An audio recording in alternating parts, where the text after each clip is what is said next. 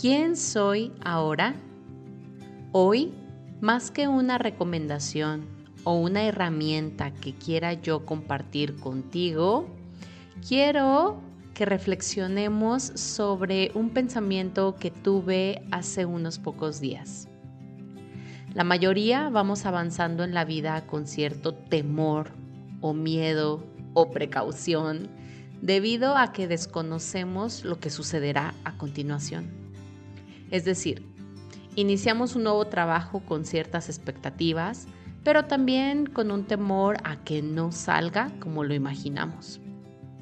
Nos adentramos a salir con una nueva pareja con algo de precaución, pues carecemos de certeza de lo que sucederá.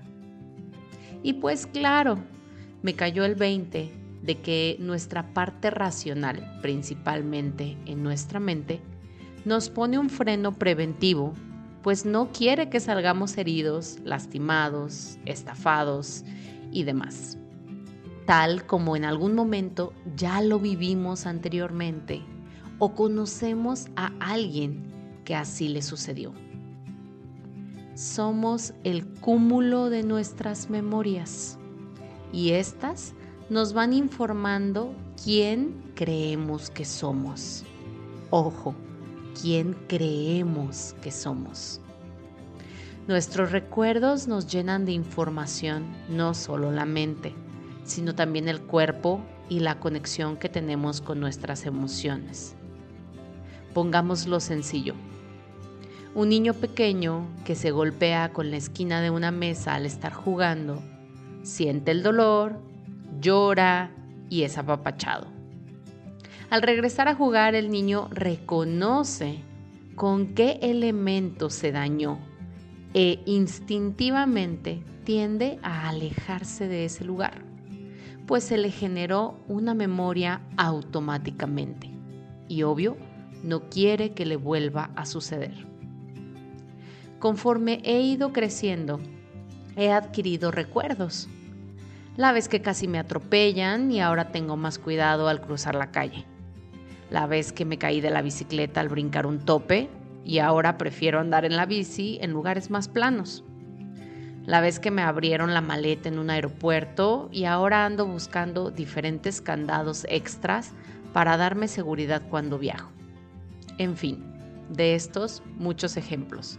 Y creo que estoy dando a entender el punto clave de este episodio.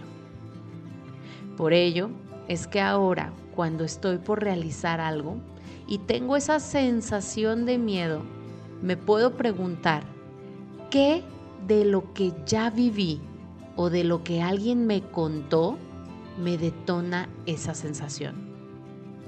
¿Es real o solo me lo estoy imaginando? Puedo actuar con compasión y escuchar ese miedo y pedirle que confíe para entonces dar el paso con esa gran confianza, pues también dentro de mí vive la versión que ha recibido miles de beneficios al intentarlo. Y yo sé que tú también puedes, pues eres más que los recuerdos que tienes en tu memoria.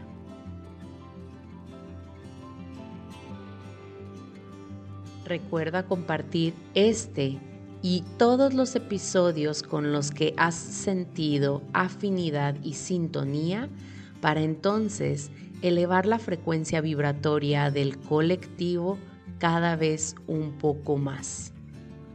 Nos vemos en Instagram o Telegram para compartir dudas y reflexiones. Gracias, gracias, gracias.